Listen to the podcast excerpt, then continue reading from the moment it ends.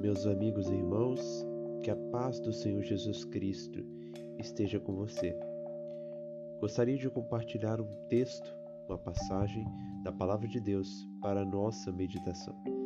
Se encontra em Filipenses capítulo 4, verso 10 ao 13. Diz assim: Alegrei-me sobremaneira no Senhor, porque agora uma vez mais renovaste a meu favor o vosso cuidado o qual também já tinhais antes, mas vos faltava oportunidade. Digo isso não por causa da pobreza, porque aprendi a viver contente em toda e qualquer situação. Versículo 12: Tanto sei estar humilhado, como também ser honrado.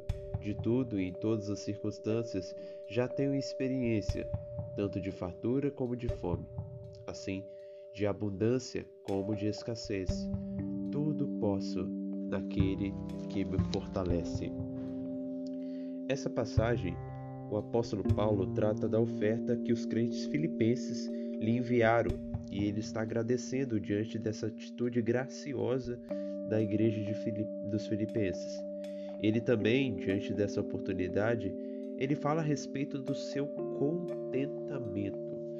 E através desses, desses textos, desses versículos que nós lemos, nós aprendemos algumas lições muito importantes. Essa passagem ontem foi ministrada pelo pastor Ailton na igreja e ele falou sobre esse contentamento e eu também gostaria de compartilhar com todos os que estão ouvindo nesse momento esse devocional. Primeiro, nós observamos nessa passagem que o contentamento, isto é, esse, o estado de estar contente e satisfeito, é fruto de um relacionamento com Deus. Paulo diz no versículo 10: Alegrei-me sobremaneira no Senhor. Então, sabemos que o apóstolo Paulo era um homem de Deus, um apóstolo chamado pelo nosso Senhor Jesus Cristo, com a grande missão de pregar aos gentios. E ele tinha um relacionamento com Deus. Observamos em algumas epístolas, em algumas passagens, ele falando sobre a oração, sobre jejuns que ele passou e várias outras circunstâncias. E observamos então que essa alegria no Senhor é evidente que é o fruto de um relacionamento com o Senhor. Então, esse é o contentamento. O mundo ensina um contentamento diferente. O, é, o contentamento do mundo é você adquirir várias posses, riquezas e muitas e muitas coisas, é ser notado, é, é ter seguidores e é várias outras farsas do mundo que são apenas uma máscara, mas não é o verdadeiro contentamento. O verdadeiro contentamento é fruto, é resultado de um relacionamento diário com Deus. Porque o Senhor é aquele que concede a satisfação. E a nossa alma só pode ser satisfeita em Deus. Logo, não existe contentamento fora de Deus. E é esse primeiro ponto que observamos no versículo 10, que o contentamento é resultado, é fruto, é consequência de um relacionamento com o Senhor, o provedor, o Criador. A segunda lição importante dessa passagem, o apóstolo Paulo nos mostra que o contentamento é satisfação no provedor, não na provisão. Ele diz que ele se alegrava no Senhor e não na provisão. Ele tinha recebido donativos da igreja de Filipos, Filipenses, Filipos, né? Aí ele recebeu uma doação dessa igreja, mas ele não teve contentamento na doação, mas no provedor.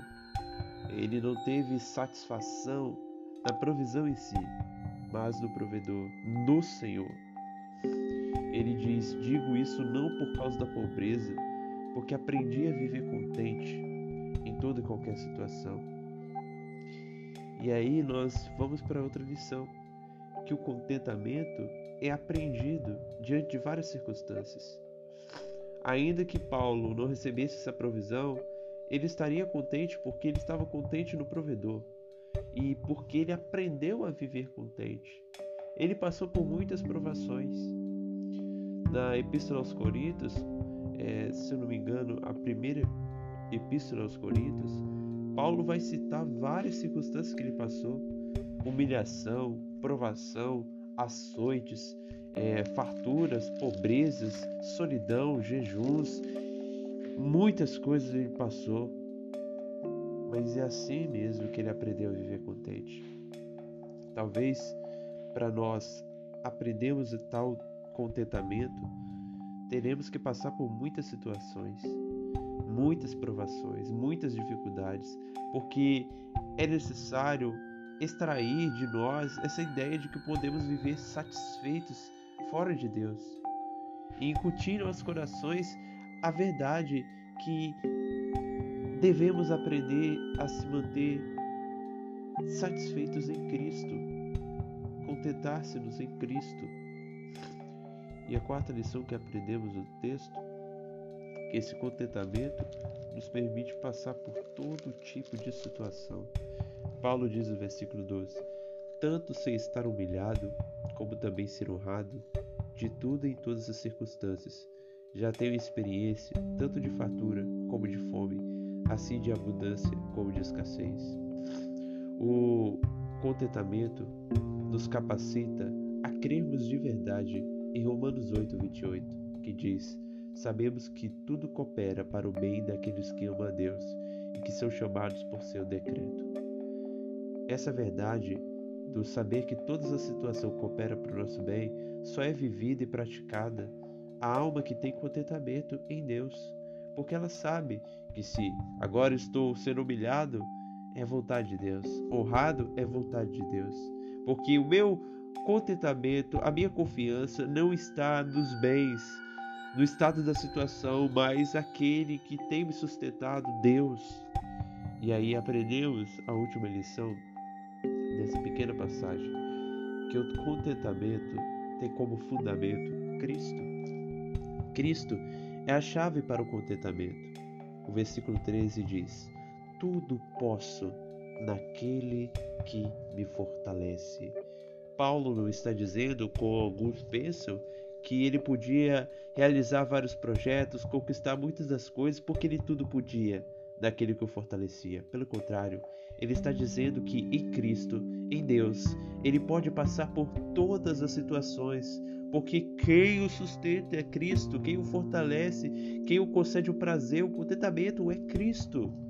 Cristo é a chave para o contentamento. Para um crente, quer haja prosperidade ou pobreza, há sempre Cristo. O crente pode viver em todo tipo de circunstância com contentamento por causa da suficiência de Jesus Cristo. Cristo é suficiente para dar prazer à alma de um cristão. Paulo afirmou que aprendeu, precisou aprender o contentamento, mesmo quando tinha prosperidade ou pobreza. E é assim que devemos praticar. Devemos glorificar Cristo em nossa vida, conhecer e prosseguir e conhecer ao Senhor, para que isso demonstre claramente a nós que a chave para o nosso contentamento não é o bem-estar dos nossos corpos fisicamente, nosso estado é, financeiro, mas é o estado da nossa alma em Deus, é estar reconciliado com Deus em Cristo. Que assim meditemos e pensamos: onde está o meu contentamento? Será que tenho tal dádiva, tal virtude na minha alma?